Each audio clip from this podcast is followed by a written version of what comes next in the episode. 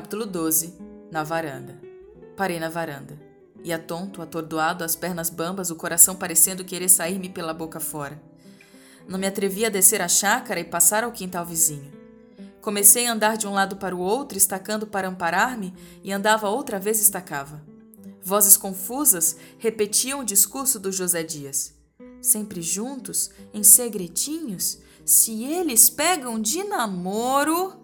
Tijolos que pisei e repisei naquela tarde, colunas amareladas que me passastes à direita ou à esquerda, segundo eu ia ou vinha, em vós me ficou a melhor parte da crise, a sensação de um gozo novo que me envolvia em mim mesmo e logo me dispersava e me trazia arrepios e me derramava não sei que bálsamo interior.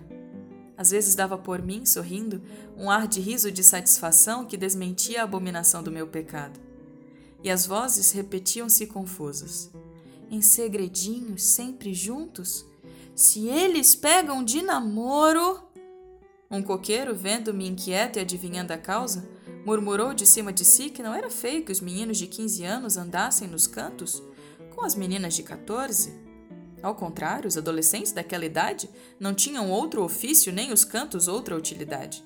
Era um coqueiro velho e eu cria nos coqueiros velhos mais ainda que nos velhos livros pássaros, borboletas, uma cigarra que ensaiava o estilo, toda a gente viva do ar era da mesma opinião. Com que então eu amava Capitu e Capitu a mim? Realmente, andava cozido às saias dela, mas não me ocorria nada entre nós que fosse deveras secreto. Antes dela ir para o colégio, eram tudo travessuras de criança. Depois que saiu do colégio, é certo que não restabelecemos logo a antiga intimidade, mas esta voltou pouco a pouco e no último ano era completa. Entretanto, a matéria das nossas conversações era de sempre. Capitu chamava-me às vezes bonito, mocetão, uma flor. Outras pegava-me nas mãos para contar-me os dedos. E comecei a recordar esses e outros gestos e palavras. O prazer que sentia quando ela me passava a mão pelos cabelos, dizendo que os achava lindíssimos. Eu, sem fazer o mesmo aos dela, dizia que os dela eram muito mais lindos que os meus. Então Capitu abanava a cabeça com uma grande expressão de desengano e melancolia, tanto mais de espantar quanto que tinha os cabelos realmente admiráveis. Mas eu retorquia chamando-lhe maluca. Quando me perguntava se sonhara com ela na véspera e eu dizia que não, ouvia-lhe contar que sonhara comigo. E eram aventuras extraordinárias que subíamos ao corcovado pelo ar, que dançávamos na lua, ou então que os anjos vinham perguntar-nos pelos nomes, a fim de os dar a outros anjos que acabavam de nascer. Em todos esses sonhos, andávamos unidinhos. Os que eu tinha com ela não eram assim.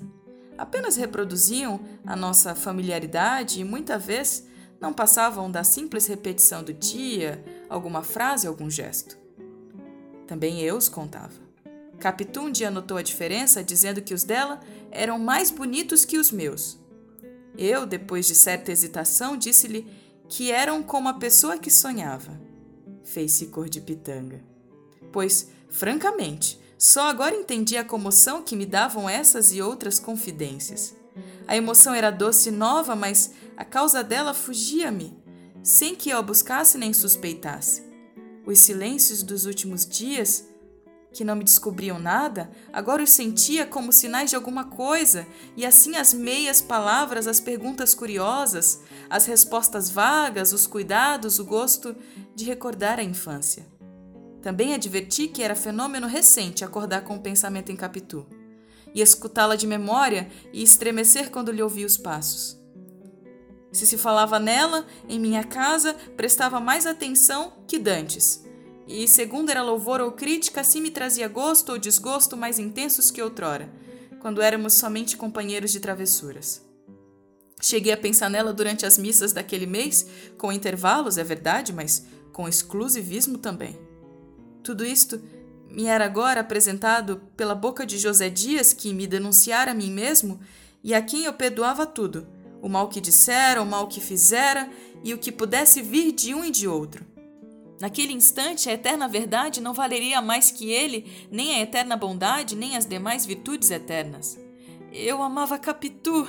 Capitu amava-me, e as minhas pernas andavam, desandavam, estacavam, trêmulas e crentes de abarcar o mundo.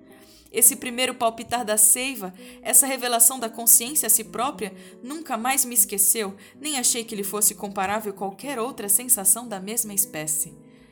Naturalmente, por ser minha. Naturalmente, também, por ser a primeira.